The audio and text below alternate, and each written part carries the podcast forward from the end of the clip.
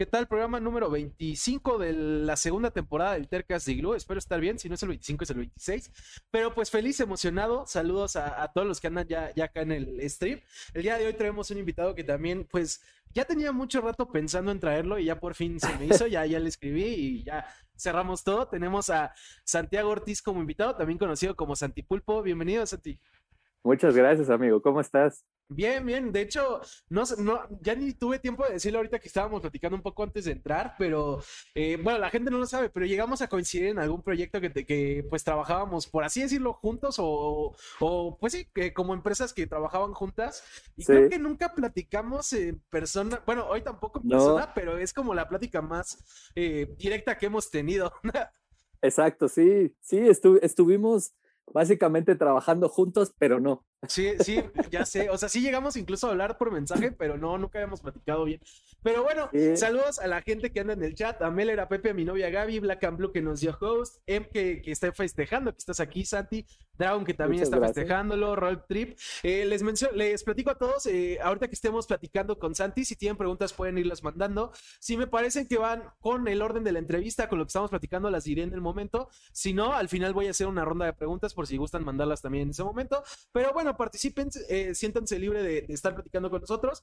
Y bueno, Santi, como te contaba eh, por mensaje, más que nada, porque creo que ahorita no lo platicamos, el terca se trata de traer gente terca, terca en el buen sentido, terca de que sigue su pasión de una u otra forma. Y bueno, creo que tu pasión es la música, salvo que tú me, me corrijas ahorita, pero pues, supongo que tu pasión es la música, ¿no?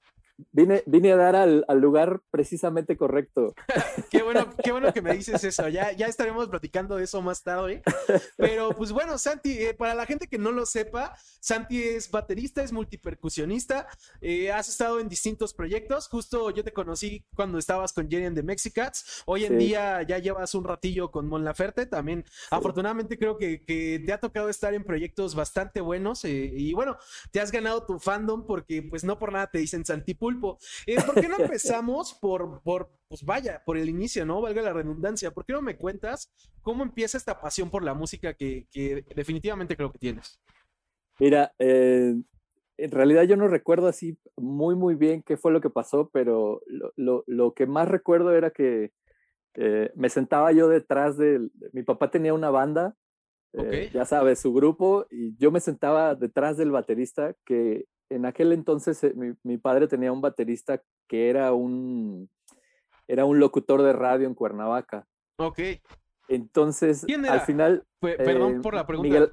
Miguel Ángel Castillo se llama. Ah, ok. Es que como hace poco tuvimos a Itzi Dukiewicz en el programa y él es de Cuernavaca, es locutor y también fue músico, dije, no vaya a ser que, que coincida, ¿no? Pero no. no, no, él, él, él vivió mucho tiempo en Cuernavaca.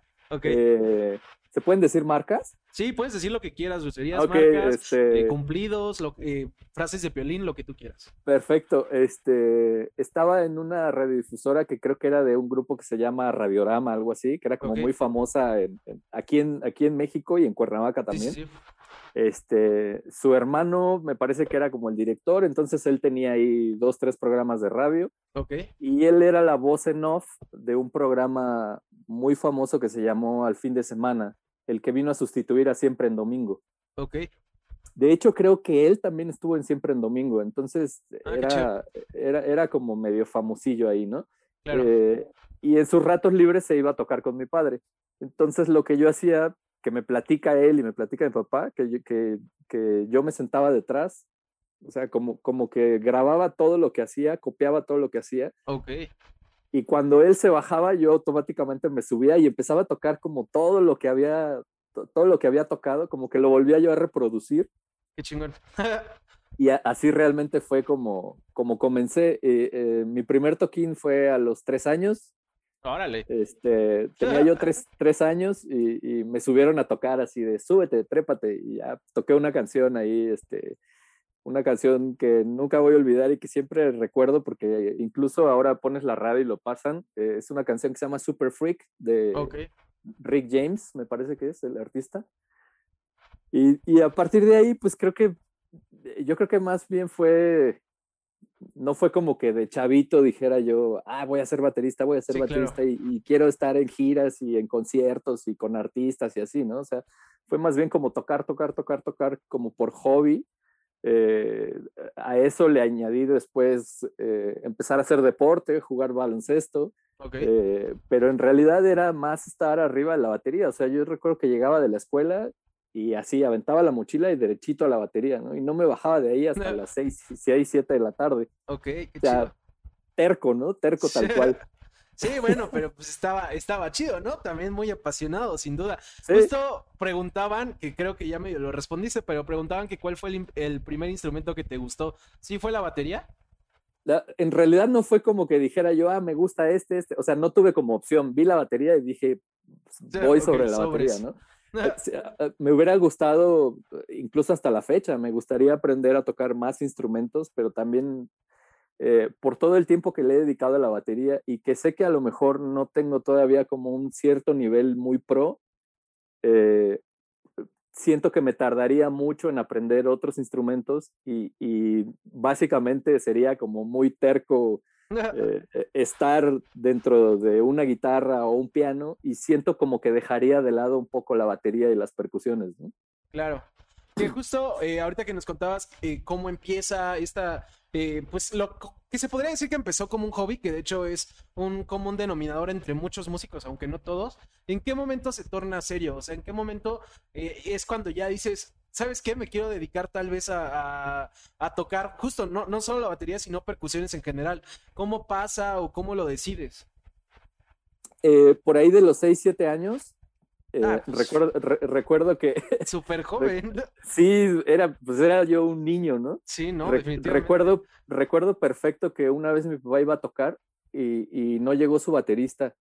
Así tal cual no llegó, no llegó a tocar, ¿no? Así por X o por Y razón. Entonces recuerdo que el trompetista le dice a mi papá, oye, pero pues, si tienes a tu hijo ahí, ¿por qué no te lo llevas? Se sabe todo el repertorio, se sabe todas las canciones. Mm, este, no vas a tener problema con él, ¿no? O sea, simplemente volteas, le dices qué canción va, la va a tocar y listo, ¿no? Entonces recuerdo que mi papá sí entró como en un... De esas veces que te preguntan algo y lo primero que haces es voltear a ver a tu esposa así como... Eh, eh, eh". Sí, sí. Y mi, mi, mamá con unos ojos así de, ¿de qué están hablando, no? O sea, es un niño. Sí, pues es, un niño, ¿no? O sea, déjalo vivir, tiene 6, 7 años. El caso es que fui con él, tocamos, salió todo bien, al baterista lo corrieron porque no llegó y me quedé yo a tocar con mi padre. Ah, chingón. Con la única condición de mi madre es que iba yo a tocar con él siempre y cuando fueran en la, en la tarde o en la tarde-noche.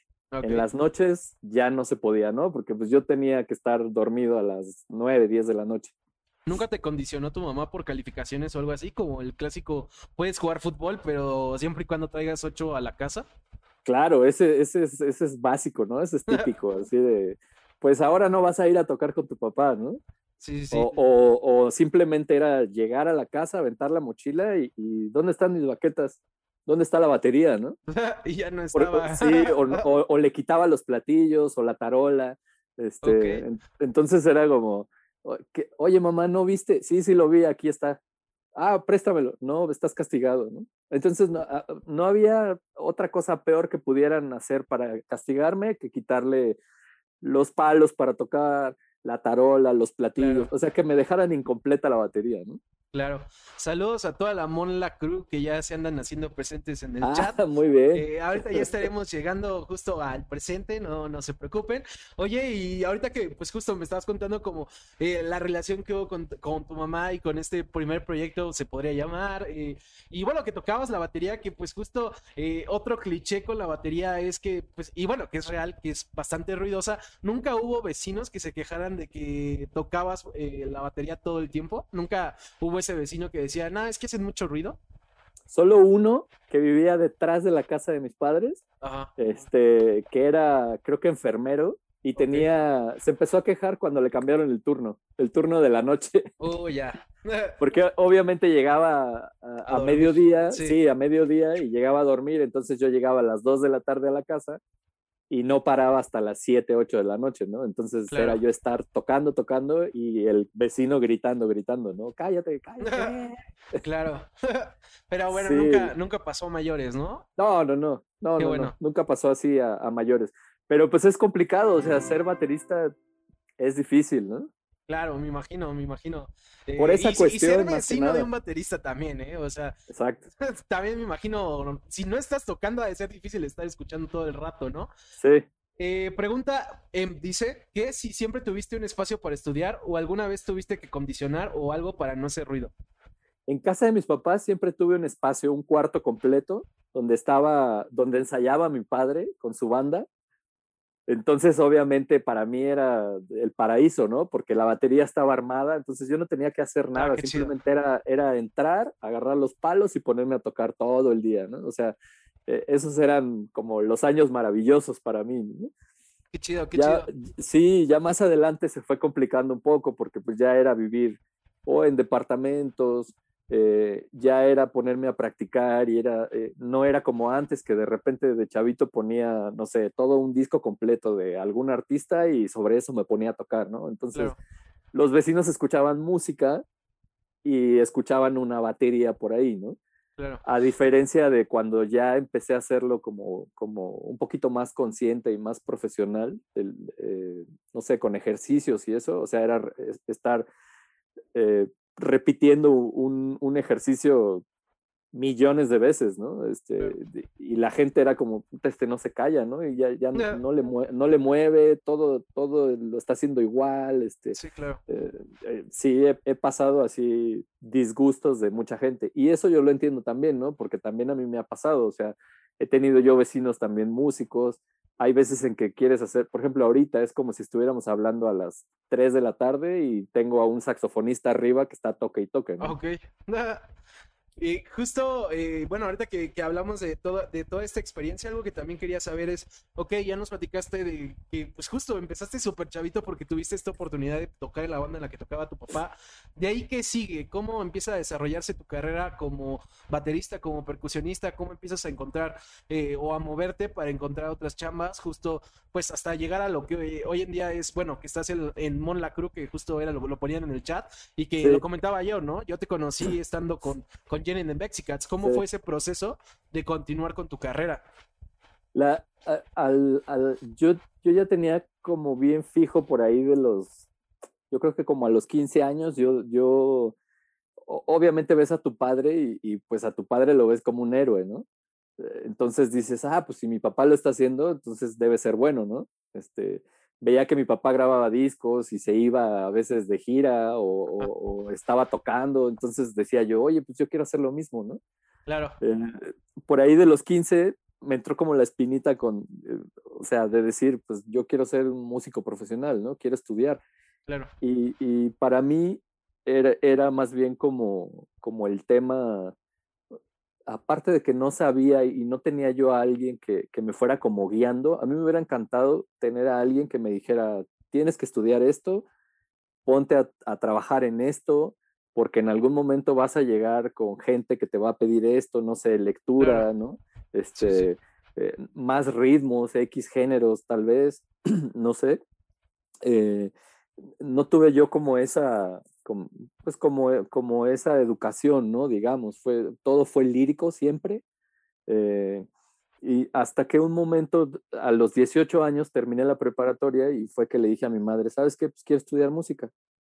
¿Cómo crees música, no? Te vas a, te vas a morir de hambre, ¿no? Sí, lo, clásico. Y, sí, ¿no? Pero... ¿Y no se equivocó? Ah. sí, no, no, tenía, toda, tenía toda la razón mi madre. y, y ya al final le dije, pues sí, pero déjame intentarlo, ¿no? O sea, claro. O sea, no pasa nada.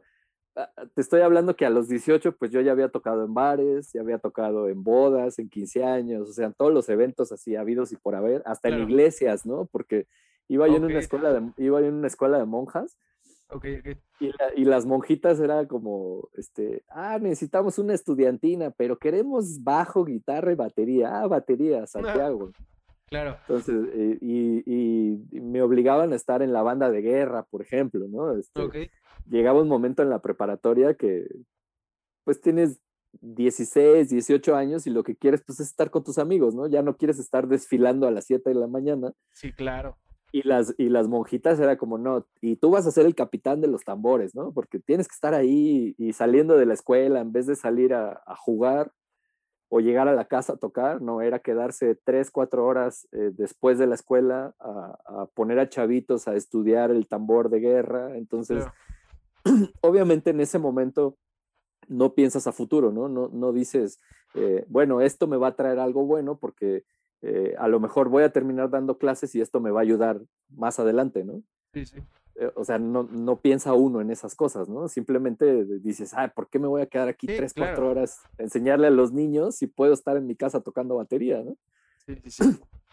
Entonces llegó un momento en que a los 18, pues fue como, bueno, mamá, aquí está mi escuela, bye, ¿no? Eh, yo quería estudiar en un conservatorio, vine aquí a la Ciudad de México, al conservatorio, llegué, se me pasaron las inscripciones, no me aceptaron, eh, obviamente ya se había pasado, y me dijeron, bueno, pues vente a hacer el curso propedéutico y ya de ahí vemos si te puedes quedar, ¿no? Dije, ah, perfecto, bueno, entonces, este, ¿cómo le hago? ¿Dónde me inscribo? ¿A quién veo? ¿Con quién hablo? No, pues este, las inscripciones son hasta el siguiente año, ¿no? Y yo dije, no, pues no me voy a esperar un año, ¿no? Voy a seguir buscando. De ahí me fui a la Escuela Nacional eh, de Música, que está ahí en Coyoacán.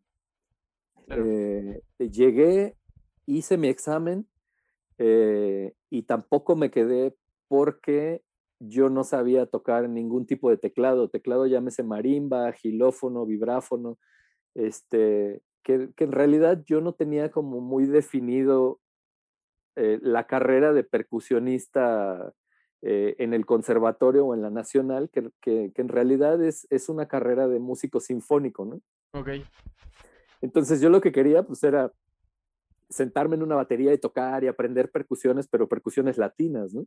Claro. Hasta ese momento yo no tenía ninguna idea de lo que estaba yo haciendo, ¿no? Este, llegué, hice mi examen, el maestro me felicitó, me dijo, oye, lo estás haciendo bastante bien, pero eh, seguramente va a llegar gente más preparada con teclado con una pieza de teclado que lo va a tocar y posiblemente eso te quite el lugar, ¿no? O sea, tú tienes un lugar asegurado aquí conmigo, pero si llega otra gente eh, que, que, viene más preparada que tú, o sea, no vas a entrar ni aunque pagaras una cuota. ¿no? Ok. Dije, bueno, está bien, no pasa nada. Me esperé, pasó como semana y media, casi dos semanas, vine a la Ciudad de México porque yo vivía en Morelos, eh, cerca, de, cerca de Tequesquitengo. Eh, vine a ver las listas y obviamente pues pasó lo que tenía que pasar, ¿no? Que ya me había dicho el, el maestro antes, o sea, no me quedé, no vi mi nombre, todavía fui a dirección a preguntar y pues me dijeron lo que te dicen en todos lados, ¿no? ¿Está tu nombre? No, entonces es como, no, eh, tenemos que, no tenemos que darte explicaciones, ¿no? Si no está tu nombre, eh, nos vemos el siguiente año. Claro. Eh, recuerdo que me decepcioné mucho, entonces dije, híjole, no, pues esto es una basura, ¿no? Este, me regresé a casa de mis padres y dije, bueno, tengo que pensar en algo porque se me va a ir el tiempo, ¿no? Este, ya se me pasaba en dos escuelas y sin querer mi papá tenía un hermano, y digo tenía porque ya falleció, en Toluca, que tenía un periódico local. Y él, él conocía al director del conservatorio del Estado de México, ahí en Toluca. Entonces le llama, le llama a mi papá a mi tío y le, y le dice, oye, este, ¿tú sabes cómo está la cosa para entrar al conservatorio? Le dice, no, pero yo conozco al, yo conozco al director, déjame le llamo y le pregunto. Entonces le llama, le pregunta le regresa la llamada a mi padre y le dice, este, que se venga, dile que se venga mañana y que le van a hacer un examen. Ah, perfecto, buenísimo. Entonces llego yo, hago mi examen eh, y me aplican la de, bueno, nosotros te avisamos, ¿no? Ah, perfecto. Como a la semana llaman y dicen, este, ya empezaron las clases, ya vas retrasado, te tienes que poner, te tienes que poner al corriente y nos vemos aquí el lunes, ¿no? Entran a las siete y media de la mañana para que empiecen a las ocho. Claro. Entonces, básicamente me quedé yo en el conservatorio en, Toluca, en el cual empecé, pues, el curso propedéutico, ¿no? Ya sabes, todo lo de solfeo, como la introducción a la música, historia, todo ese tema, ¿no? Entonces ahí estaba yo como ya dándome cuenta pues que no era realmente lo que yo necesitaba, ¿no? Ahí duré eh, como dos años y medio, tres años, terminé el nivel técnico instrumentista y me salí. Me salí porque me llamaron, este, me llamaron de aquí de México unos amigos para tocar con ellos. Y ya cuando me llamaron, ahí fue donde dije, pues esto es lo que quiero hacer, ¿no? O sea, quiero estar tocando, no, no quiero estar tocando el triángulo. O sea, mi primer, mi primer concierto en el conservatorio fue tocar el triángulo. Ok y estar, estar así sentado y de repente empezar 1, 2, 3, 4, 2, 2, 3, 4, 3, 2, 3, 4, 4, 4, 3, 3, por ahí del compás 120, 120, 121, pim, y seguir contando, ¿no? Tal, tal, tal, tal, 450, 453, pum, ¿no? y así.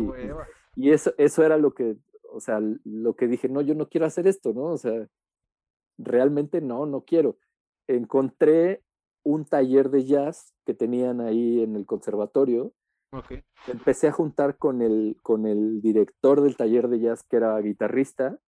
No tenían un baterista, entonces eso me vino a mí como... al dedo. sí, como anillo al dedo, ¿no? Sí, sí, Entonces eh, me dijo él, bueno, yo tengo un amigo que toca la batería, que vive en la Ciudad de México, y te puedo recomendar con él para que él medio te instruya, ¿no? Entonces dije, sí, perfecto, ¿no? O sea, venga, yo quiero tocar batería, yo todo lo que me digas lo hago, ¿no?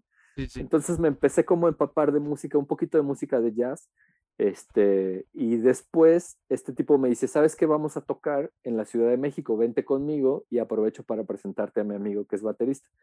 Llegamos a la Ciudad de México y me dice, eh, oye, ¿sabes que no llegaron los chicos del staff?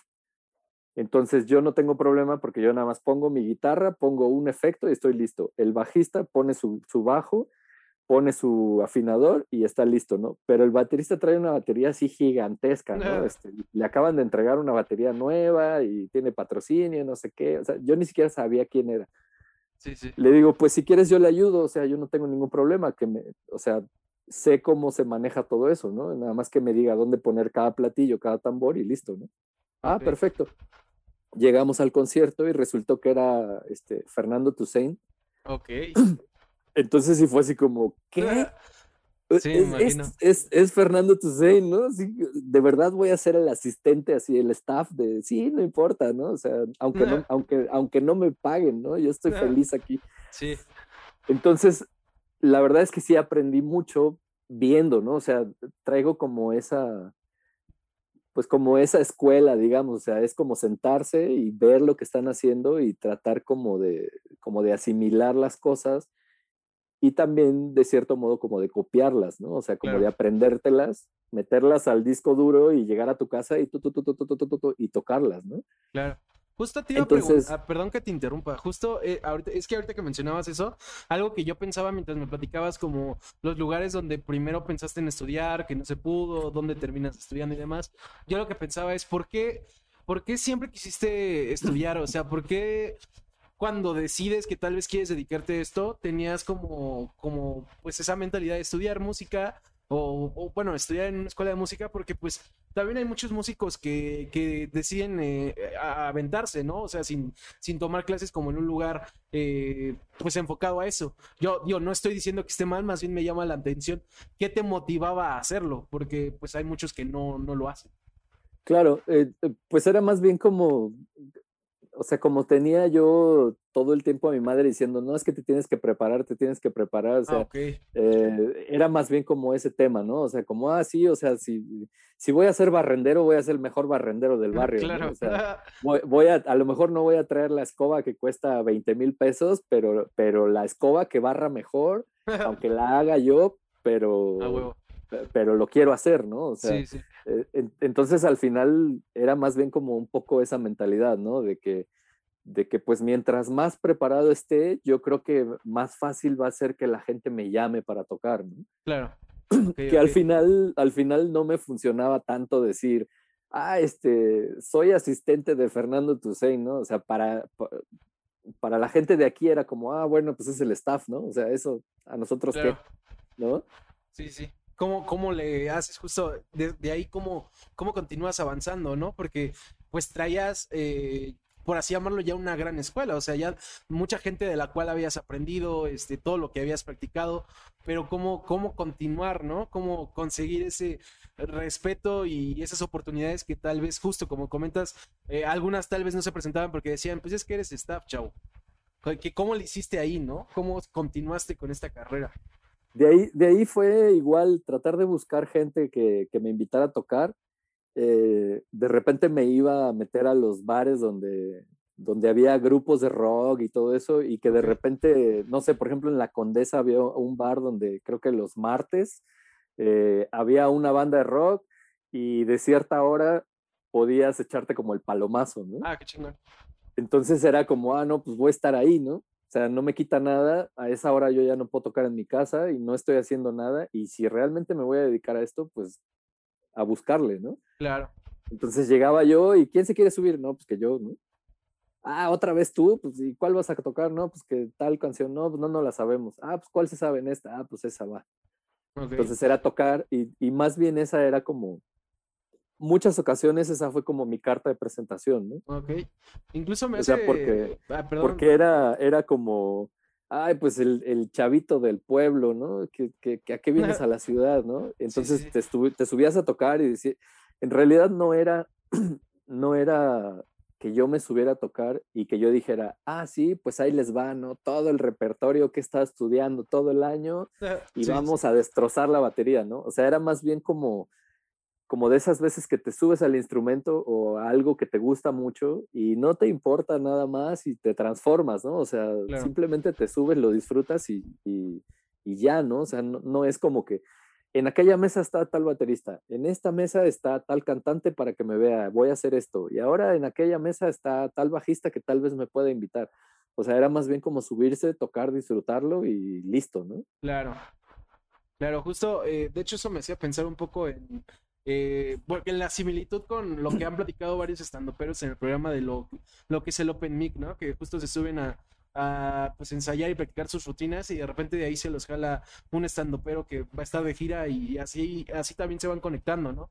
Me hizo pensar mucho en eso. Algo que, que, ahorita me comentabas muy importante que también eh, me interesa platicar contigo es, platicabas de, de que justo eh, había gente que era como de, nada, pues este güey nada más eh, quiere demostrar todo lo que ensayó, ¿no? Y que también pues en realidad tú te subías también a disfrutarlo. Algo que me interesa es y con lo que yo he batallado y he visto a mucha gente batallar es cuando tienes ciertas pasiones, ciertos gustos que que justo pues eh, los haces por, porque te divierte, porque te gusta, pero al mismo tiempo algunos tienen ese deseo de, de, de vivir de eso, ¿no? De crecer con eso que les apasiona.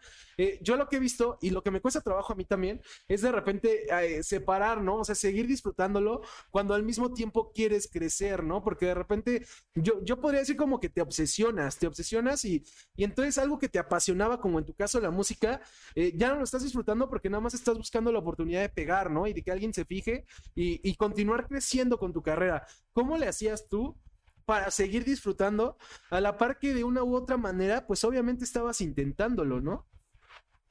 Fíjate que sí estuvo, sí estuvo de repente medio complicado porque una vez llegué, llegué a un bar eh, que estaba así como muy yacero, eh, que se llamaba, era medio famoso, se llamaba Papabetos. Ok este, llegaba así como toda la banda súper buena, ¿no? De aquí de, México. Ajá. Eh, y veías así a, los mejores, ¿no? Lo, que sucedía ahí era que tocaba un grupo, eh, no sé, eh, Santiago Ortiz Cuarteto, ¿no? Y, y, sabías que el baterista iba a ser así súper bueno, el guitarrista también, el pianista también, y el bajista y el saxofonista. Entonces llegaba como toda la gente, más bien todos los músicos pros de aquí de la ciudad. Eh, y después de que terminaba de tocar sus sets, eh, sus dos sets, la banda, abrían como una jam session. Entonces recuerdo que una vez fui porque yo conocía a un baterista y, y recuerdo que fui y le dije, oye, vas a tocar tal día, ¿no? En tal lado. Sí, sí, voy a ir, lánzate. Ah, pues va, voy. Terminó de tocar él con el grupo que estaba estelar ahí. Y recuerdo que empezaron lo del jam session. Fui con un amigo de Cuernavaca que tocaba la guitarra, que curiosamente tomaba clases con el guitarrista que tocó con el amigo que yo conozco. Órale. Entonces, el guitarrista agarra, se levanta y le ofrece la guitarra a mi amigo. Entonces mi amigo así estaba muerto de miedo y le dice, no, ¿cómo crees que me voy a subir? Güey, tocas increíble, súbete, ¿no? O sea, quítate ese miedo, vas, ¿no? Claro. Entonces, obviamente te da un pavor porque volteas a ver el lugar y está lleno de lobos, ¿no? Así, tal cual, esa es la palabra correcta, está llena de lobos, ¿no? Porque, sí, sí. Porque está lleno de músicos, o sea, toda la gente, así, me atrevo a decir que el 90% del 100% que va a ver algún show, si es de músicos, te va a criticar, ¿no? Algo, algo va a pasar ahí que van a decir, este, uy, no, este, pues yo lo hubiera hecho mejor, este, ahí se equivocó, ahí mejor pudo haber hecho esto. Entonces, de repente, obviamente pasa en todos los ambientes, ¿no? No solo en la música. Claro, sí. Este, se subió, sí, se subió mi amigo eh, y, y, de repente me le quedo viendo yo así al baterista, así como con una ilusión de por favor, dame los, dame los palos, ¿no? Yo me quiero subir a tocar, no me importa, no me importa lo que digan, no me importa lo que pase. Esta es una experiencia nueva para mí y qué mejor que hacerlo en este lugar, ¿no? Donde están todos los músicos. Si en una de esas lo hago bien, este puede ser como, este puede ser como mi paso, mi siguiente nivel, ¿no? Sí, claro. Entonces, se me acerca este tipo, agarra los palos, me hace así, me le quedo viendo, les tiro la mano, los quita y me dice, no, tú no estás listo. Oh, y justo te iba a decir de broma que la finta, sí. Se, se, voltea y se los da a otro baterista, ¿no? Entonces me quedé así como, no me digas eso, estás bromeando, ¿verdad? Y me dijo, no, no estoy bromeando, tú no estás listo. Dije, hijo de la gran... sí, te lo juro que lo, te, te, lo juro que lo odié, así lo odié. Me imagino y, me bajó los ánimos durísimo, ¿no? O sea, la, autoestima me la tiró así hasta, hasta el suelo, hasta el suelo, porque pues fue algo como, no sé, como cuando al niño le das el helado y se voltea y se le cae, ¿no? Sí, claro. Sí, no, está súper ojete, o sea. Sí, sí, sí, o sea, fue así, de verdad, fue así como hasta súper humillante para mí, ¿no? Sí, claro, te entiendo. Porque pues fue, fue enfrente de todos, o sea, fue, en realidad fue ahí enfrente de todos. Yo me levanté y le hice así, el, ah, no, tú no estás preparado. Entonces, de esas que escuchas así las risitas de... Sí, claro. Y que, incluso si, si se rieron tres, tú escuchaste diez, o sea... Claro, ¿no? Escuchas así a miles de personas, ¿no? Riendo, burlándose de ti. Entonces, el momento que te dicen que no y te volteas, ahí es donde se te viene el mundo encima, que dices, puta, ya, o sea, ya este tipo ya me aplastó, ¿no? Sí, claro. Con esas cosas ya entonces al principio sí fue como uh, mucho mi coraje, mucho mi enojo. Al final terminé yendo a unas clases con él a propósito. O sea, lo encontré, terminé yendo a unas clases con él, un par de clases, muy pocas. Eh, y, y, fue como, este, agárrate, ¿no? Que ahí te voy. Claro. Entonces en lo que terminó todo fue, este, hola, ¿cómo estás? Bien, oye, este, ¿me puedes dar clase? Ah, sí, claro, este, pues vente, ¿no? Vente a la casa. Ah, pues órale. Llegué y ya le dije, este, a ver, este, ¿qué onda? No, pues, ¿qué te enseño? No, pues no sé, pues tú eres el maestro, ¿no? Sí, claro. No, pues este, no, pues no sé, pues es que tú ya tocas. No, pues sí, pero, pues no sé, o sea, estoy con lo de la lectura, estoy con rudimentos, estoy con ritmos, quiero aprender esto. No, pues es que eso ya lo tocas tú. O sea, ¿qué estás haciendo aquí? Vete a tu casa, o sea, vete a tocar, vete a estudiar lo que ya sabes, este, busca a otra gente que te pueda dar clases, este. Entonces ahí, cuando salí, te lo juro así, cuando salí, sí fue como, Sí, claro. Recuperaste toda la autoestima que te había tumbado. Sí, exacto, sí, sí, sí. Sí, que justo, ah, ah, perdón, eh, es que ahorita me quedaba pensando que esto se relaciona un poco con una pregunta que nos hacían en el chat, que quisiera decir que es la primera vez que, hago esta pregunta, pero hace poco vino André, baterista de, de, Beta y Víctimas del Doctor Cerebro, y más o menos salió lo mismo, pero preguntaba a Pepe Gols que si te gusta Whiplash, que justo creo que es el mejor momento para preguntarlo, porque a pesar de que este güey no te enseñó nada, pues digo, eh, había una relación, ¿no? Entonces, no sé, eh, ¿te gusta Whiplash? Me gusta Whiplash, sí. ¿Sabes? Cuando la vi, la fui a ver al cine. Ok. Me, me, creó como una, Y, y, qué, y, qué, bueno que lo preguntas ahora, porque lo relaciono mucho el, el, el, el maestro este. Ay, ¿cómo, ¿cómo, se llamaba el de la película? Este. Uy, no me acuerdo, solo lo he visto una vez. Ay, el pelón, el pelón este, el, el, el del periódico de Spider-Man, ¿no? Es este, eh, JJ, este actor. Eh, eh, no, no, no, es que no quiero decir el nombre. ¿Cómo se llama? Ay, si alguien se acuerda en el chat, pónganlo, porfa, porque sí me lo sabía. Justo hace poco le mencionaba ese actor a, mi novia, creo que la semana pasada. ah, SK Simons. Fletcher, se llama Fletcher. Fletcher. Ah. Fletcher en, en, la película de Whiplash. Sí, sí, sí, ok. Creo que sí es Fletcher. Sí, nos pone, este M dice que es Fletcher también. Sí, Fletcher. Este, bueno, pues haz de cuenta que ¿viste tú la película de Whiplash? Sí, sí, sí. Bueno, haz de cuenta que esas eran mis clases con ese maestro. Ok. Así, o sea, yo, yo de repente estaba tocando, él lo tenía yo atrás, tocaba y si me equivocaba recibía así un manotazo en la espalda, ¿no? No, está mal. No, pero cállate, sigue tocando, ¿no? O sea, ah, ok, ok, perdón. Pero es que, no, pero, pero ya, o sea, ya sigue tocando, ¿para qué estás hablando? No te distraigas, ¿no? O sea, en realidad fue como, fue como una, sí fue como un suplicio, tal vez, si lo pudiera yo nombrar de alguna manera, pero sí me ayudó mucho a darme cuenta que, que no era lo que yo quería y que yo no quería llegar a ser así, ¿no? Claro. Y aparte, a, a tratar de sacar mis propios métodos de estudio entonces, eh, me ayudó así, de verdad me ayudó muchísimo, ¿no? O sea, todas esas cosas que pasé, pues al final fueron experiencias y, y, traté como de no, pues como de no decir, puta, o sea, no, no, quiero estar aquí, ¿no? O sea, mejor voy a estudiar medicina o qué sé yo, ¿no? otra cosa. O sea, fue más bien como, ah, como, como salir de, de su casa, de la clase y así todo encabronado y decir, ah, sí, pues para la siguiente clase vas a ver, ¿no? Voy a llegar con esto que me pusiste y aparte voy a llegar con lo anterior de la semana pasada y aparte voy a llegar con lo que me vas a poner la siguiente semana, ya verás, ¿no? O sea, fue más bien como, como mucho reto, ¿no? Claro, sí, me imagino. Que justo, digo, nos decía Pepe Wells, dice, el actor es JK Simons y como decías tú, Santi, y como dice, dice, el maestro es Fletcher. Bueno, se peleó Fletcher.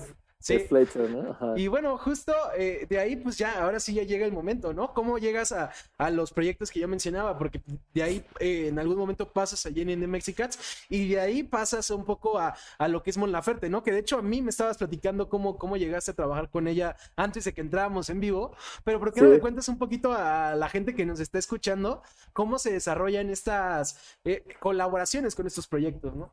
Fíjate que, ya estando aquí en la Ciudad de México, pues empecé a tocar, a tocar, a tocar, salieron muchas cosas, eh, conocí a mucha gente, eh, trabajé por ahí, vine a dar a un grupo que se llama Monocordio. Ok, ah, sí, sí, sí. Súper buena la banda, me encantaba tocar con ellos. Eh, hice tres vives latinos con ellos, o sea, este, fue así, Un, hay un disco en vivo por ahí en Spotify de los 10 años de Monocordio, este, o sea, fueron, fueron, fue una etapa de mi vida muy bonita. Aprendí muchas cosas, ¿no? Este, conocí a gente así increíble, ¿no? Que todavía hasta la fecha sigo hablando con ellos. Este, el percusionista que conocí ahí eh, es el señor González, el que tocaba con Botellita de Jerez. Ah, ok, ok.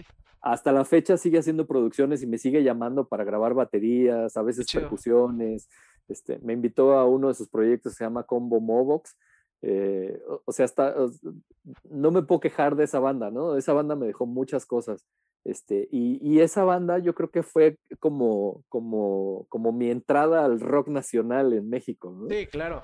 Ahí fue donde conocí gente así, a la gente de Caifanes, de este, uh, Lino Nava, ¿no? Los de La Lupita, toda esta gente así, Fobia, o sea, como todos los famosos rockeros que, que todo el mundo queremos conocer gracias a esa banda los conocí, ¿no?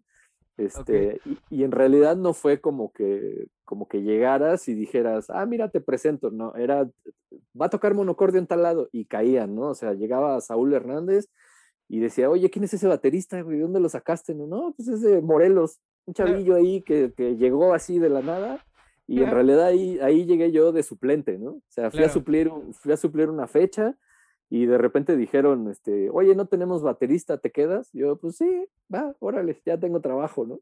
Sí, claro. Y así, así fue como, como fue saliendo, ¿no? Eh, eh, para no hacerte el cuento largo, seguí tocando, tocando, tocando, eh, hasta que un momento de mi vida quise yo dejarle a mi madre, porque siempre me decía, estudia una carrera, estudia una carrera, ¿no? Me regresé a Cuernavaca, estudié ciencias de la comunicación Ah, no sabía que habías estudiado comunicación. Sí, ah, poca, gente, poca gente sabe. Ok, estudiamos la misma carrera, esa, esa no me la sabía, Santi. Sí, sí, sí, poca gente sabe en realidad, o sea, todo el mundo piensa que toda la vida ha estado dedicado a la música, ¿no? Ok. Este, y, y en realidad escogí esa carrera porque yo era como lo más, como lo más cercano que encontraba a la música, ¿no? Ok. Entonces decía, bueno, termino la carrera y si no soy músico, si no llego a tocar con alguien, así artista famoso qué sé yo, andar de gira, bla, bla, bla, me puedo meter a televisión, ¿no? Ahí hay música. O me puedo meter a radio, ¿no? Ahí hay música también. O sea, como que lo relacionaba mucho yo con la música. O sea, todo el tiempo fue música, música, música, música, ¿no? Sí, claro. Este, y de ahí termino y me vuelvo a regresar a la Ciudad de México porque me invitan a tocar a un proyecto de música de eventos que en realidad era como tocar salsa, pero, pero como nos lo vendieron, que en realidad fue como pura farsa, el, tipo quería, el tipo quería hacer un grupo de, de, eventos así para bodas, 15 años, bla, bla. Okay, okay. El tipo nos lo vende que nos iba a llevar de gira a Asia. Órale. nos iba a, tocando salsa, y vamos a tocar salsa y nos iba a llevar de gira a Asia este, por medio año, ¿no? Nos íbamos a ir medio año y íbamos a ganar, no sé, eh, al mes dos mil dólares cada quien, con todos los gastos pagados, este, 50 eh, dólares cada hora de viáticos, o sea, así nos pintó así, estábamos en Disneylandia. Sí, sí, sí. El caso es que al final terminamos tocando en bodas, 15 años, eh, eventos aquí en la Ciudad de México y la gira fue todo un fiasco, ¿no? Ok. Este, de ahí me regreso para Cuernavaca, me, meto a tocar a un bar allá con un amigo, con dos amigos en realidad, éramos un trío, este, y ahí es donde empiezo yo a tocar batería y empiezo a incorporar un poquito más las percusiones. Ok. Este, y justo los Mexicats, ahí es donde entran los Mexicats a, la historia. Ellos llegan a ese bar Ah, pues así, ah, conocían al dueño y, conocían al, cantante con el que yo trabajaba. Entonces llegaban, llegaban cada fin de semana y pues se armaba ahí como el palomazo, ¿no? Entonces de repente era como, ah, pues súbanse, sí, pues yo toco la batería y David el cajón y, el Pantera la guitarra, bla, bla, y hacíamos ahí como toda la, fiesta, ¿no? Este, eran unos desvelos tremendos, salíamos a las 2 de la tarde de ahí, ¿no? Ah, sí, me imagino. Sí, no, son súper fiesteros estos muchachos, ¿no? Sí, sí les gusta la fiesta. a las, a las 6 de la mañana yo desaparecía, ¿saben qué? Ya me voy, adiós, ¿no? O sea, sí, sí, sí. No, entonces llegan, llegan, llegan, llegan, hasta que un día llegan y el dueño del bar nos corre, nos dice, este, ya, ya no puedo seguir pagándoles, voy a meter a otro grupo que me cobra más barato, entonces pues ya, gracias, bye. Claro. ¿Cómo que gracias, bye? No, pues si, siquiera deja que terminemos el fin de semana, no, gracias, bye. Bueno, está bien. Entonces yo voy sacando mis cosas y cuando ya al final termino de sacar todo, me despido, voy con el bombo y llega, el, y llega el Pantera, ¿no? ¿A ah, dónde vas, güey, no? Sí, ya sabes cómo es el Pantera, así, súper efusivo, ¿no? Sí, de hecho, he estado hablando con Pantera para a ver si cuando por fin regresen de España, a ver si viene el Tercas, pero sí, sí, sí. Sí, incluso eh, hazlo, pero aunque él esté allá. Es, es, lo que se está intentando. Yo espero que en algún momento podamos estar platicando también con Pantera aquí. Pero, claro. Pero sí, sí, es, es como muy, pues sí, muy pantera, o sea, así es ese güey, todo el tiempo sí, y, amigable. Y de repente agarre y me dice, ¿a dónde vas, pendejo? No mames. Le digo, güey, me acaban de correr. No mames, ¿cómo que te acaban de correr? ¿Dónde está ese cabrón? Ahorita voy a hablar con él, ¿no? Icho, y le empieza a gritar a Icho. Ven acá, güey, no mames, los acaban de correr, ¿no? ¿Cómo crees? Si nosotros venimos a verlos a ellos, no venimos a beber aquí gratis, no sé qué. El caso es que el dueño sale con la cola entre las patas y nos dice, este, por favor regresen, ¿no? Ah, ya. Sí, entonces nosotros dijimos, Vuelve el bueno, perro pues, arrepentido. sí, sí, sí, dijimos, bueno, ya estamos aquí, ¿no? Vamos a tocar, vamos a divertirnos, venga. Tocamos, eh, de repente eh, se suben a tocar ellos, eh, los invitan a ellos, solo ellos, los cuatro, y el Pantera de repente agarra y dice, oye, este, ¿qué onda? Pues súbete. Ah, sí, pero pues ¿en qué me subo? Pues está nada más una batería. Pues a la batería, no importa. Ah, pues venga. Y tocamos una canción que se llama Llueve en el mar. ¿Llueve en el mar se llama? Ok. Sí, creo que sí. El caso es que yo ya los había escuchado a ellos y ya me sabía un par de canciones de ellos con sus versiones en vivo. Ok. Entonces se les ocurre tocar la versión en vivo y pues yo me sabía esa y otras canciones Órale. y, y pues obviamente toqué con ellos, terminamos hasta soleando en las canciones, hasta quedaron así, ya sabes, el Pantera es bien efusivo, ¿no? Sí, sí, sí. Este, nos bajamos de tocar, no, no, no, a ver, vente, te invitamos un trago y no sé qué, vente para acá, para la mesa y todo. Y en algún momento de la plática, pues volteo y le digo a Icho, oye, pues no necesitan, o sea, no necesitan un baterista. Yo sé, yo sé, sí, sí, yo sé que, yo sé que no tienen batería, pero pues igual en una de esas, o sea, no me quitaba nada preguntar, ¿no? Sí, claro. O sea, eh, era, era pregunta y aprovecha, ¿no? O sea, Sí, ya ahí. El no con ya el lo tienes, claro. Exacto, Sí, sí, sí, sí. exacto. Y, y, y en algún momento dije, bueno, no se me hace como muy ético agarrar los borrachos. o sea, eh, en un bar no está tan padre Sí, claro. pedir trabajo, ¿no? claro. Pero dije, ¿cuándo los voy a volver a ver? A lo mejor sí, esta es mi última toquina aquí en el bar, entonces pues ya, ya me corrieron, ya, o Sí, sea, sí. ya, ya no tengo nada que perder, ¿no? Entonces volteé a Icho y me dice, este, lo estamos platicando, pero así como muy X, ¿no? Ajá. Le digo, ah, ok, este, bueno, pues este, tómenlo en cuenta o, o háganme una audición, ¿no? Entonces como que no me hacía caso y ya me estaba yo como desesperando, entonces dije, bueno, ya voy a aplicar bomba de humo y me voy a mi casa, ¿no? ¿Qué estoy haciendo aquí? Sí, sí. En una de esas dije, no, aguántate. Seguí ahí platicando, bla, bla, bla, me iba, venía, iba, venía. Se volvieron a subir, me volví a subir con ellos. Nos bajamos y ya le dije, güey, ¿qué onda? Ya, o sea, ya dime la neta. O sea, este, hazme una audición. Entonces se voltea y, y me dice, no, pues si la audición ya te la hicimos. Y ya me quedé yo así como, ¿cómo? Y me dice, sí, pues por eso te invitamos a tocar. güey". O sea, eh, eh, fue como bien raro porque mi audición, digamos que fue como en vivo, ¿no? Sí. Cosa que ahorita te platico, me pasó igual, Sí. creo, creo Eso que me pasó pensando. igual, igual con, con Mon, ¿no? Sí, Este, justo, justo eso estaba pensando. Sí, eh, eh, esas han sido mis audiciones, así como, bueno, súbete, toca y ya, gracias, ¿no? Ya, ya estás dentro. Este, y con los Mexicans pasó así, así simplemente volteó y me dijo, no, pues ya la audición ya te la hicimos.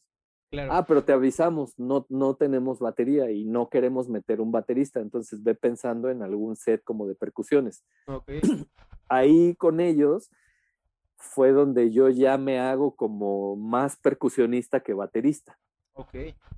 Entonces ya tuve que inventar ahí algún set eh, de entre percusión latina y batería Sí, claro. y ya, y ya fue que, que empecé, que empecé a meter las congas, los timbales, o sea, básicamente escuchaba yo las canciones de ellos y trataba como de simular todos los sonidos eh, en, en ese set, ¿no?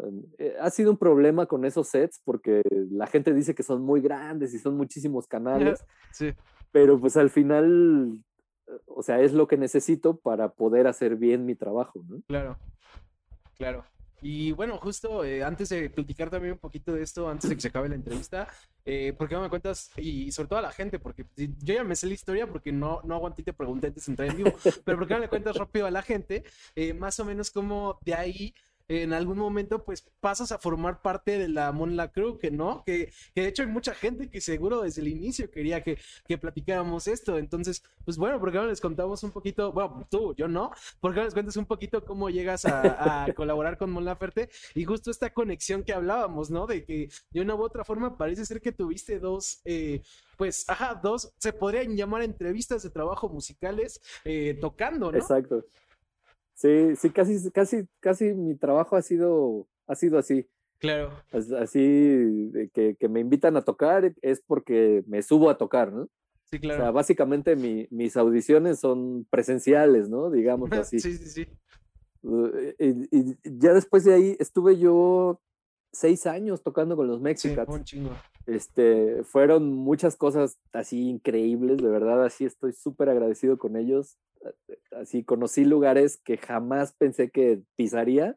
Este, eh, y fueron unas experiencias increíbles, ¿no? Hasta la fecha me pongo a ver las fotos y videos de mi teléfono y digo, wow, ¿no? Así, que, ¿cómo no aproveché más cosas en estos lugares, ¿no?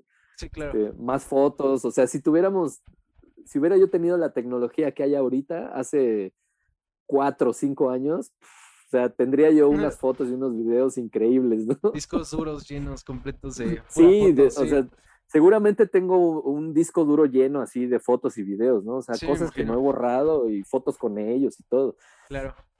Eh, después de, de, esos seis años, yo estaba un poquito cansado y teníamos una situación familiar un poco delicada eh, entonces decido darles las gracias a ellos, avisarles con antelación y, decirles, oigan, pues preparen a alguien o si quieren que yo les ayude, pues avísenme, ¿no? Este, y, pues gracias, o sea, bye, ¿no? Básicamente fue como divorciarse, ¿no? Así como, separarse de la familia y adiós, ¿no?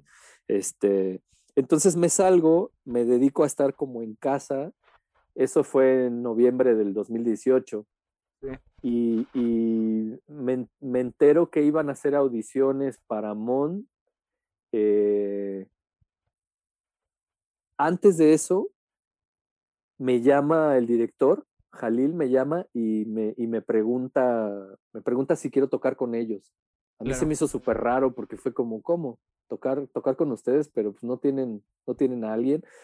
Eh, fuimos a tocar al, a la final de La Voz México eh, y tocamos dos canciones.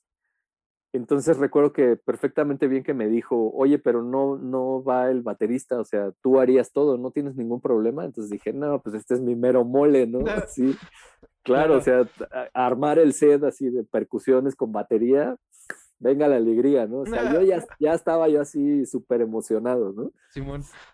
El caso es que le digo que sí, este, hacemos el programa y ya después me entero de las audiciones, mando mis videos y para no hacerte el cuento largo, pues al final me escogen a mí, ¿no?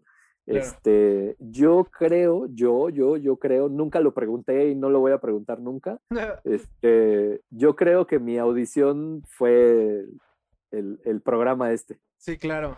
Sí, eh, pues, pues sí, o sea, o fue lo que hizo que te saltaras la audición, digo. Exacto. Sí, sí, probablemente sí, digo, yo tampoco sé, pero probablemente sí. O, tuvo ahí algo que ver, ¿no? O sea, fue como, bueno, pues este, este tipo resuelve, o sea, si en algún momento, no sé, el baterista se rompe una pierna, pues este tipo nos puede sacar el jale, ¿no? No, no sé, o sea, te pones a pensar como millones de cosas, ¿no? Sí, sí, sí. Entonces ahí fue donde, perdóname, ahí fue donde, donde ya se armaron las audiciones y de repente me habla Jalil y me dice, amigo, felicidades, estás dentro, ¿no?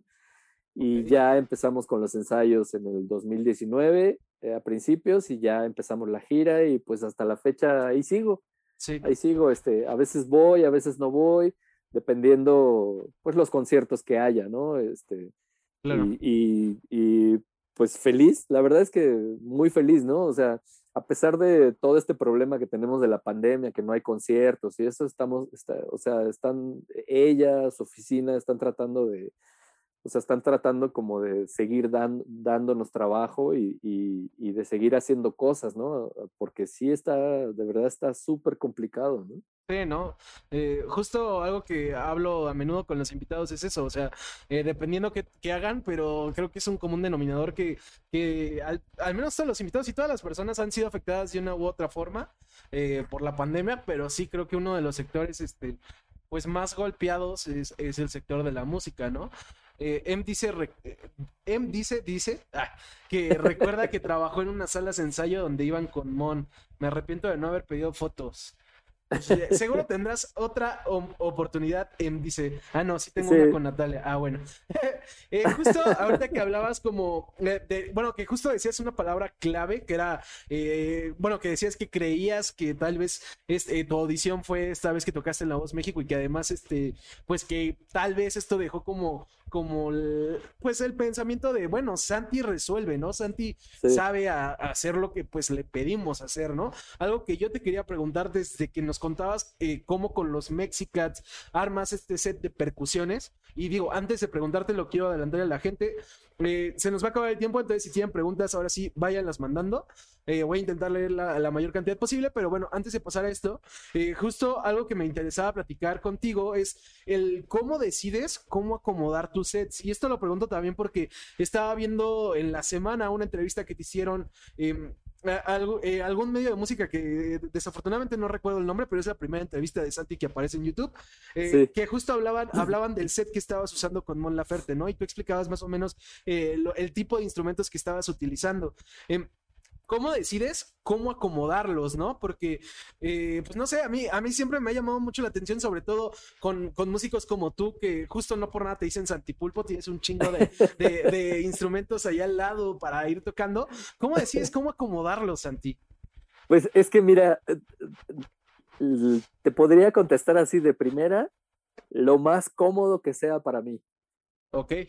Es, eso sería lo principal, ¿no? eso es lo principal, porque no, si, si sé que tengo que tocar eh, una base de cumbia y tengo que tocar las congas, pero me están pidiendo que suene un güiro, entonces el güiro lo debo de tener lo más cercano que pueda eh, para tenerlo cómodo, porque sé que eso lo voy a estar haciendo todo el tiempo, ¿no? Ok. No puedo tener un güiro a, a no sé, a medio metro de mí porque sé que si voy a estar tocando la conga del lado izquierdo y el güiro acá, para empezar esto ya es, eh, es o sea, es una posición que, que, a la larga me va a estar afectando, ¿no? O sea, no voy a aguantar dos horas de conciertos, ¿no? Claro. Entonces necesito, necesito eh, como organizar todo en la cabeza primero, incluso hago como un tipo boceto y ya después armo todo el set. Entonces ya, ya que armo todo el set, me pongo a tocar digamos que todo lo que tengo que tocar en el show y si veo que algo está mal y no me funciona, lo, lo así desarmo todo y otra vez vuelvo como a, como a pensarlo y e, es como, es como, no sé, acomodar ciertas cosas y decir, no, eso se ve feo y lo vuelves a quitar y lo vuelves a poner, ¿no? Este, a lo mejor el armario dices, ah, híjole, pero es que esta, esta sudadera debería de ir en la parte donde van todas las sudaderas, ¿no? Este, Así básicamente me pasa, ¿no? O sea, eh, aquí entra lo de terco y lo del top, ¿no? aquí, aquí está, y hasta que queda, así, hasta que queda perfectamente bien, ya estoy contento y ya no se mueve de ahí, ¿no? El único problema es que, por ejemplo, eh, y lo llamo problema porque se mueve, es que de repente puedo yo llegar a un ensayo con Mon pensar que voy a tocar lo que tocamos en la gira pasada o en, o en los últimos 10 conciertos y resulta que llega Mon y dice, no, quiero cambiar todo, ¿no? Entonces ahí es como empezar a pensar otra vez en, en, toda la configuración del set y decir, bueno, ya no va la guira o ya no va el guiro, perfecto, entonces lo quito y ahí tengo un espacio para poner un platillo, ¿no? ¿Qué sé yo? Claro. Entonces, eh ahí, digamos que ya si, si ella llega y dice, esta, esta, esta, esta y esta canción no van, que era donde iba el güiro, entonces ya ahí ya como que eh, em, empiezo yo a decir, ah, perfecto, entonces el güiro ya no va, pero tampoco puedo deslindarme por completo porque a lo mejor llegamos al siguiente concierto. Y ahí si quiere. y ahí Mon dice, hoy vamos a tocar tal, tal, tal, tal, tal y tal, ¿no? Entonces no puedo yo sacar, por ejemplo, el güiro no lo puedo sacar de mi, de mi maleta, porque a lo mejor llegamos a un concierto y ella dice, vamos a tocar esta, esta, esta, esta, y son justo las que llevan güiro, ¿no? Claro, sí. Entonces Tengo, tengo que estar siempre, siempre así, eh, no, me, no me molesta ni me quejo de cargar con tantas cosas, eh, de llevar tantas cosas, yo encantado de llevar todo, eh, incluso me pasa a los ensayos, yo tengo que llevar todo el set, eh, a las grabaciones llevo todo, así, todo, todo, todo lo que tengo, porque prefiero mejor decir que sobre y no que falte, ¿no? Sí, claro. Este, y, y obviamente, no sé, por ejemplo, recién hicimos unas grabaciones y fue como, oye, pero en las canciones que está el set list no va el djembe, ah, pues prefiero mejor que lo quites a que, a que la toquemos y que vaya a voltear Moni y vaya a decir, ¿por qué no suena el djembe, no? Sí, sí, sí. Entonces, no, es que pues, me dio pereza pedirlo, ¿no? Entonces, o sea, va a decir cómo, o sea, se supone que tú te encargas de eso y no está. Claro. ¿Sí me explicó? Sí, no, sí. Justo relacionado con ese tema, nos hacían una pregunta en el chat que justo dice, ¿cómo lidias con el hecho de tener maletas y maletas para tus instrumentos? Seguramente tienes un cuarto completo como bodega.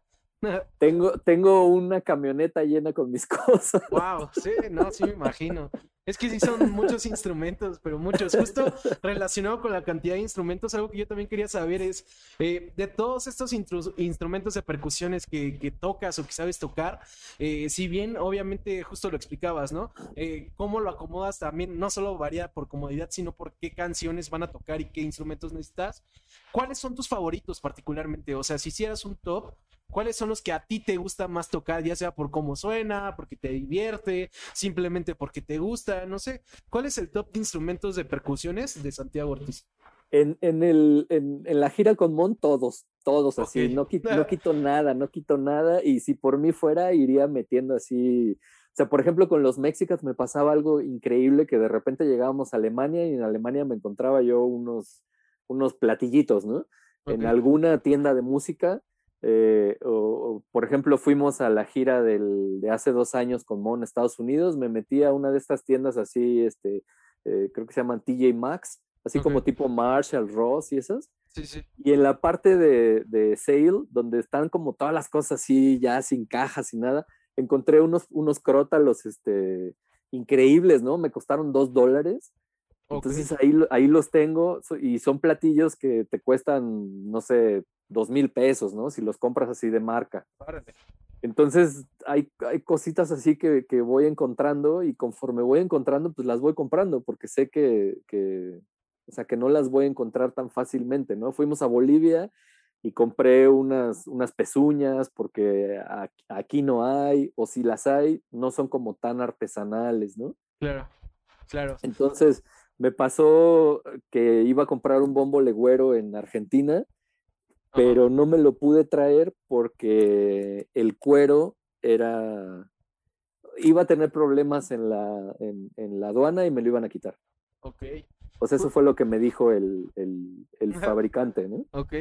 Justo algo que eh también eh, me interesa saber, ya casi para acabar, Santi, es, eh, si bien este programa se trata de perseguir sus pasiones, nunca es la idea vender que todo va a ser chido, o sea, es pues dar la realidad de, las ventajas y desventajas de perseguir una pasión. Por lo mismo, me interesa saber, eh, si bien entiendo que seguramente al menos de buenos, me imagino que habrá muchos, cuéntame eh, un momento, eh, tal vez uno de los momentos más difíciles que tuviste a lo largo de esta carrera. Y el que quieras compartir, obviamente, porque no vaya a ser algo que no quieras contar. Y uno de los momentos que más hicieron que valía la pena, ¿no? O sea, para dar un equilibrio. Cuéntame un momento de cada uno, por favor si es que eh, te acuerdas de alguno. momentos buenos todos, yo creo que todos. Y, ah, momentos malos ha habido muchos, ¿no? Muchos. O sea, he, llegado a conciertos donde no hay batería. Justo también tenía esa duda. así, una vez llegué, tocaba yo en un grupo de estos de quebradita, ¿sabes? Así de, de, de, banda, digamos. Ajá. Este, y me dijeron, no, pues que allá ponen la batería, entonces llévate tú lo necesario nada más. Ok, entonces yo llevo el pedal de bombo, eh, mis platillos, una campana, eh, mi banco y mi tarola, ¿no? Entonces llegamos, esa vez tocamos en Puebla, recuerdo, en un jaripeo, ¿no? Porque como era una, una, una banda de estas de quebradita, era tocar en jaripeos, ¿no? Llegamos y bueno, ajá, ¿y dónde está el escenario? Ahí está el escenario. Ok, ¿y la batería? No, pues no hay batería. ¿Cómo que no hay batería? ¿no? O sea, ¿cómo, ¿cómo piensas que vamos a tocar? Entonces tuve que resolver y con lo que yo llevaba, así tuve que tocar. O sea, era, era pegarle a la tarima para que sonara como si llevara los hi-hats, la tarola, le pegaba con el entorchado puesto para que sonara como tarola y la tenía que quitar el entorchado para que sonara como tom, un poquito más grave. Eh, solo puse un platillo. El chico que me asistía lo puse a un lado con unos platillos y le dije, cuando, cuando te haga así los abres y cuando te haga así los cierras. Entonces estaba yo tocando y estaba yo así como...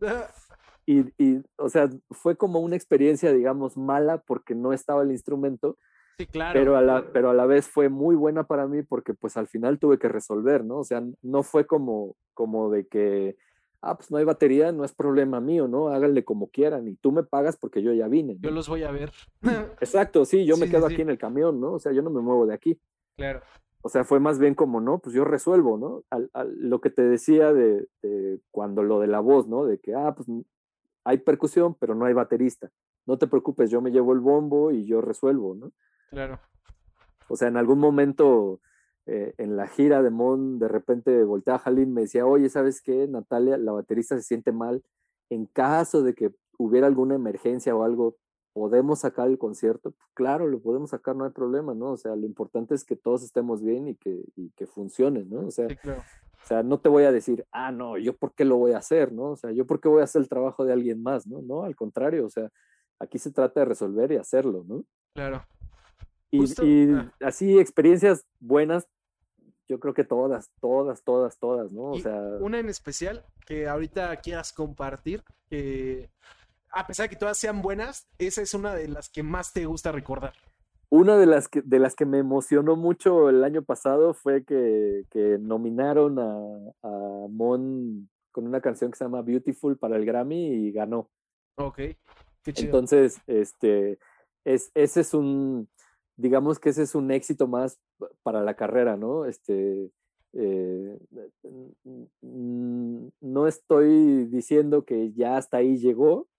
O sea, quiero tener muchísimos más reconocimientos, no reconocimientos a lo mejor físicos, ni tampoco reconocimientos en revistas y todo eso, ¿no? O sea, yo quiero que la gente eh, vea el trabajo que estoy haciendo y que, y que en realidad no sea como, ay, es que le quiere pegar a todo, es que quiere hacer el trabajo de dos, o, sea, no, es, más bien como que, se den cuenta, pues que eso, ¿no? Que, puedo resolver y que, que puedo hacer cosas, pues que a lo mejor no es tan fácil para otras personas, pero tampoco es imposible, ¿no? O sea, no es que yo me sienta así único, ¿no? e incluso, o sea, muchas de las veces que he platicado con, con bateristas o músicos así, que si necesitas algo, pues escríbeme, yo te ayudo, ¿no? O sea, eh, si yo puedo, si yo puedo ayudar a alguien a, pues a prepararse, pues que mejor, ¿no? Claro. Incluso me gustaría encontrar a alguien, así alguien, no sé por qué he pensado en, en que en que sea más mujer que hombre, aunque no estoy cerrado a una posibilidad de que sea hombre también, pero que, que pueda yo, si en algún momento me enfermo, cualquier cosa que pueda pasar en esta vida, ¿no? Este, que me caigo y me rompo un brazo y que me, no sé, me lastimé un pie y que no puedo ir a trabajar, ¿no? tocamos este madera, pero sí. Sí, sí, exacto. Que yo, pueda, que yo pueda tener a alguien que le pueda decir, mañana te vas a tal hora al aeropuerto porque te vas a ir a trabajar con Mon porque me vas a suplir porque me acabo de romper la rodilla, ¿no? Sí, claro. Entonces yo no tengo a nadie que, que, que pueda yo, ah, lo creas o no, estresa, ¿no? Estresa mucho y, y, y, también obliga, obliga mucho a uno a cuidarse. Por ejemplo, a mí me gusta mucho jugar básquet todavía no lo puedo hacer por el tema de la pandemia, pero hace como semana y media unos amigos me dijeron, güey, todos los domingos estamos yendo a jugar, ¿no? Lánzate. de repente se hacen las retas. Este, me da un poquito de pavor por el tema este de la pandemia. Seguimos invictos de, de COVID todavía. Ah, chido. Aquí también. Este, bueno, Aquí no sé, aquí no sé, tenemos la duda si no perdimos ahí por, por más o menos hace un año. Eh, pero, pero si, si es que no, pues sí seguimos invictos, pero ya. yo no sé. Sí, aquí seguimos, seguimos todavía cuidándonos mucho, ¿no? Sí he, sí he salido, honestamente, ya últimamente he estado saliendo un par de cosas. Claro. Con, todos los cuidados, pero sí me da un poquito de miedo salir así, así ya, decir, ya me voy a jugar, ¿no? Ya, no me importa nada. Este, porque también es gente con la que yo no he jugado antes y, y me cuido mucho las manos y los pies, ¿no? Sobre todo. Sí, claro. Este, o sea, si en algún momento, el siguiente domingo, me voy a jugar me, me, lastimo el tobillo y resulta que el martes hay un concierto, un streaming o cualquier, una grabación o algo y tengo que tocar batería y tengo que utilizar el pie, pues no voy a poder, ¿no? Sí, claro. Esa es una de las, es, perdón, es una de las razones por las que dejé de jugar. Entonces llegó un momento en que dije, quiero ser jugador profesional. Ya me di cuenta que no se puede, que está así como súper super amafiado entonces sí, sí puedo ser músico y sí puedo tocar batería, ya toco batería, entonces me voy a ir más por este lado, ¿no? Entonces dejé un poquito porque me estaba lastimando las manos, los tobillos, las rodillas, la espalda, ¿no? Eran muchos golpes. Entonces dije, no, o sea, si sigo jugando así me voy a lastimar y no voy a poder tocar, entonces mejor me, me, dedico al 100% a estudiar, que en aquel entonces cuando, cuando tenía mucho tiempo y cuando decía yo, ah, no, yo quiero ser buen baterista, o sea, le dedicaba yo nueve, diez horas diarias a estudiar, ¿no? Ok, es un chingo. Entonces dije, bueno, si a esto me voy a dedicar, pues esto es lo que, esto es lo que quiero hacer, tengo que llegar a ser, o sea, tengo que poder tocar bien, ¿no? O sea, por lo menos defenderme, ¿no? Claro. Eh, justo nos pone, nos pone en el chat también Jorge Alerotti. Saludos a Santi, Jorge Alerotti desde Paraná, Argentina. Gran basquetbolista, baterista, percusionista y coleccionista de muy buenas zapas. Eh, no sé si Jorge es el que, Jorge eres el que le respondí en Twitter de la hora. Espero haberte la dado bien.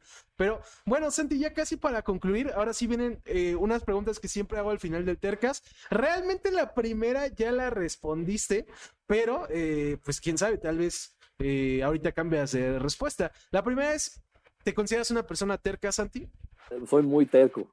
Ok. Muchísimo, muchísimo, así, puta, no sabes, puedo, yo, yo creo que hasta me caigo mal de ser tan terco.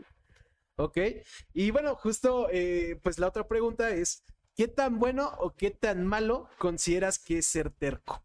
Eh, yo creo que personalmente está bien. Ok tocando el tema de, mi trabajo, si me pongo yo a estudiar, si, si soy así súper terco, me va a venir bien hacerlo, ¿no? Este, porque no me voy a levantar de ahí hasta que, hasta que lo logre. Este, obviamente con sus respectivos cuidados, ¿no?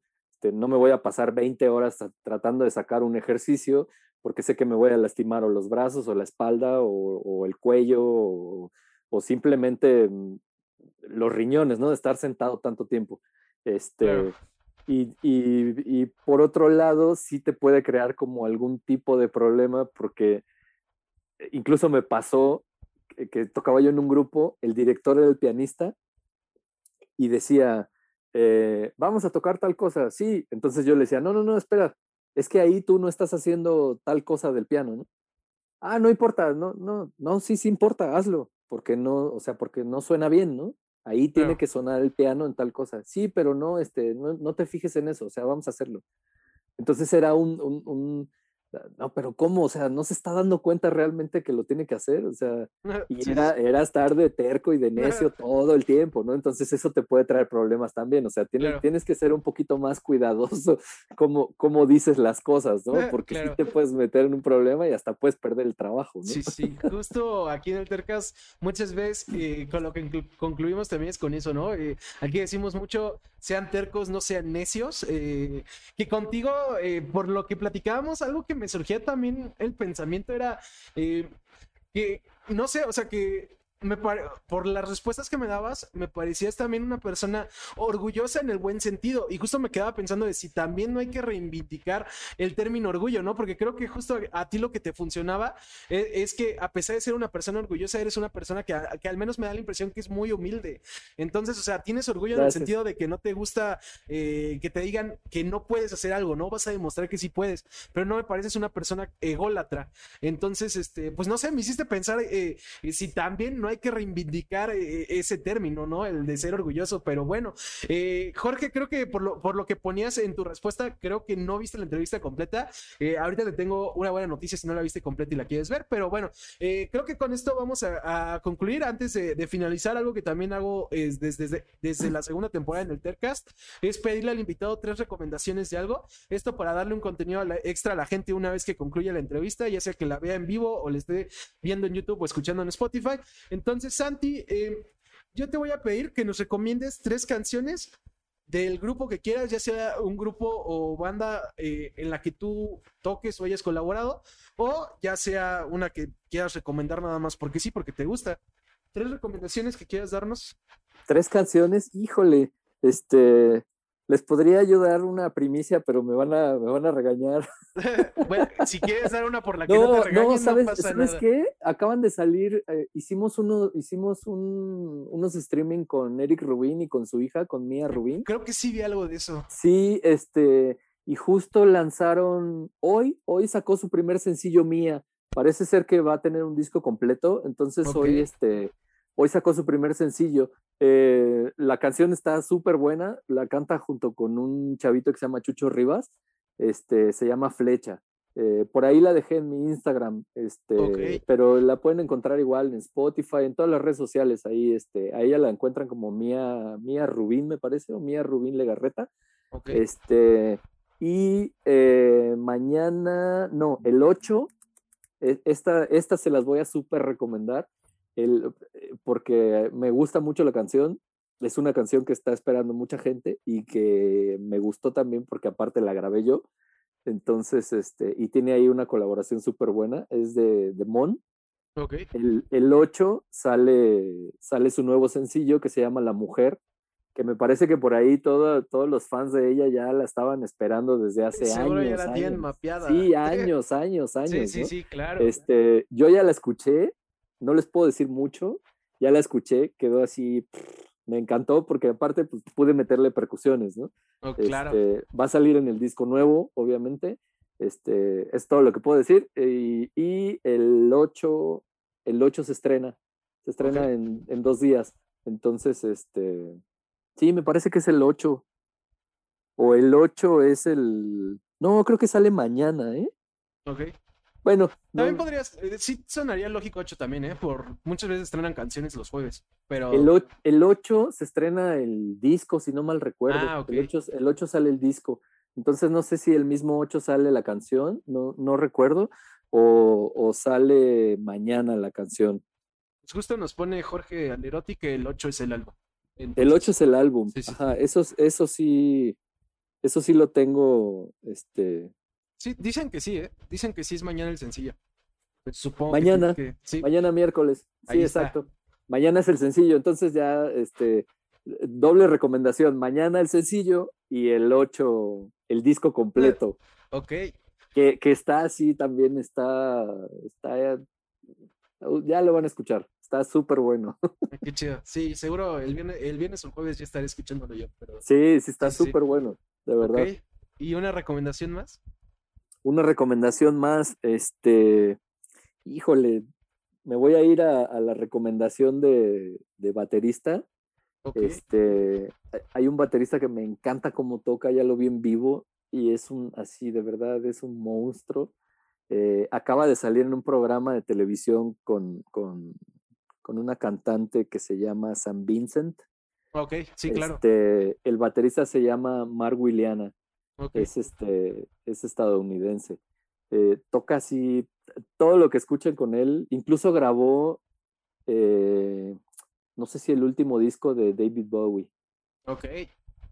Este, entonces el tipo sí, sí está, está así impresionante, ¿no? Este, desde, jazz hasta, o, sea, todo lo, que se imaginan, ¿no? Y el tipo trae unas cosas así, tiene, tiene una banda, en Spotify van a escuchar, mm, la banda se llama Hernt, es H-E-E-R-N-T. Hernt, así se llama, es un trío, la banda sí de verdad está alucinante, ¿no? Es este eh, bajo, guitarra o piano me parece y, batería. Este, de verdad así están, o sea, son unos monstruos, ¿no? Claro. recomendación de, de, baterista y como medio de músico, ¿no? Ok pues ya, ya tenemos tres canciones que, escuchar, amigos. Eh, con esto vamos a concluir ahora sí. Primero que nada, quiero agradecerte, Santi, por haberte tomado el tiempo de tener esta entrevista. De verdad me la pasé muy bien. Me divertí mucho, se me hizo muy interesante. Espero que la gente también.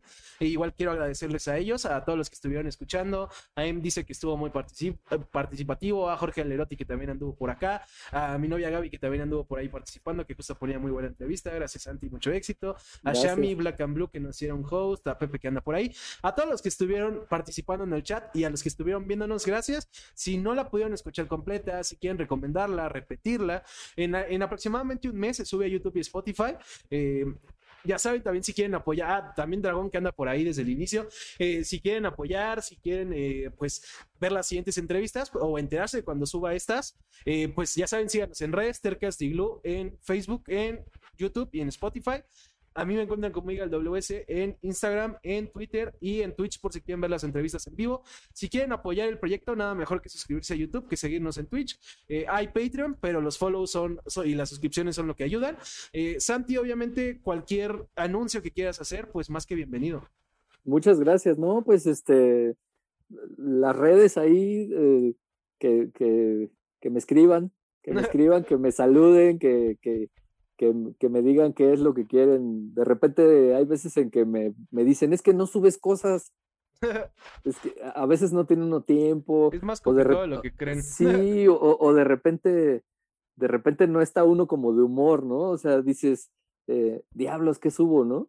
Claro. Este, ¿Qué hago, no? o sea, últimamente he estado subiendo como mucho contenido de zapatos. Entonces, este, me gustan mucho, me gusta mucho que, que la gente pueda verlos también, que se pueda como informar. Eh, no tengo como tantos, como tantos contactos todavía de, eh, como para poder, poderles avisar, ¿no? Oigan, váyanse a tal lado porque ahí están vendiendo, ¿no? O sea, todavía no llegamos a ese punto. Me gustaría tener como, como ese, pues como ese contacto para tener eh, ese, esa información de, de, avisarle a la gente y que la gente deje de comprar en reventa, ¿no? Sí, claro. O sea, yo sé que tengo, tengo muchos amigos que hacen reventa y me van a odiar por esto, pero. pues sí. Sí, y sale muy caro, de hecho, en la reventa. Aparte, es carísimo. Sí, sí. Eh, última pregunta que, que hacía Jorge Alerotic. Dice que es para ti, que dice, ¿para cuándo sigues Mon Lacru? ¿Para cuándo sigo Mon Lacru? Estuve haciendo un par de entrevistas a, a, los chicos que, que, son del equipo de, de Mon.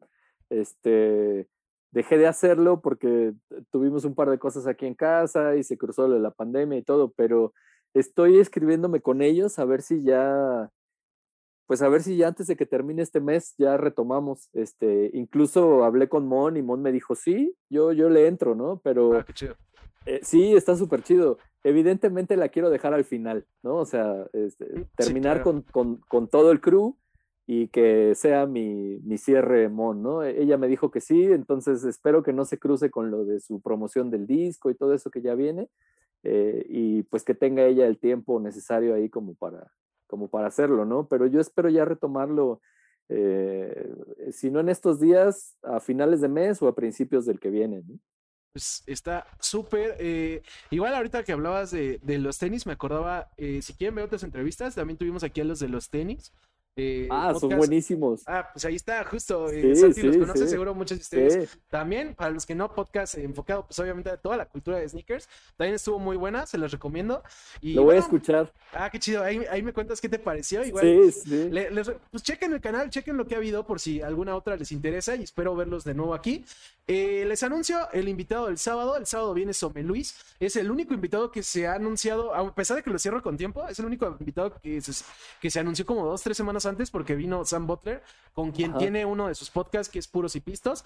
También tiene otro podcast que se llama Otra Ronda Podcast. Eh, además, obviamente, Sommelier, por eso Sommel Luis. Entonces se va a poner bueno. El, el, próximo martes vamos a tener a Gabo Ramos, actor de doblaje que interpretó a Ash Ketchup, por ejemplo. También tiene el programa de CIA. Se vienen buenas entrevistas igual que esta, entonces esperamos verlos aquí pronto. Santi, nuevamente gracias, gracias a todos.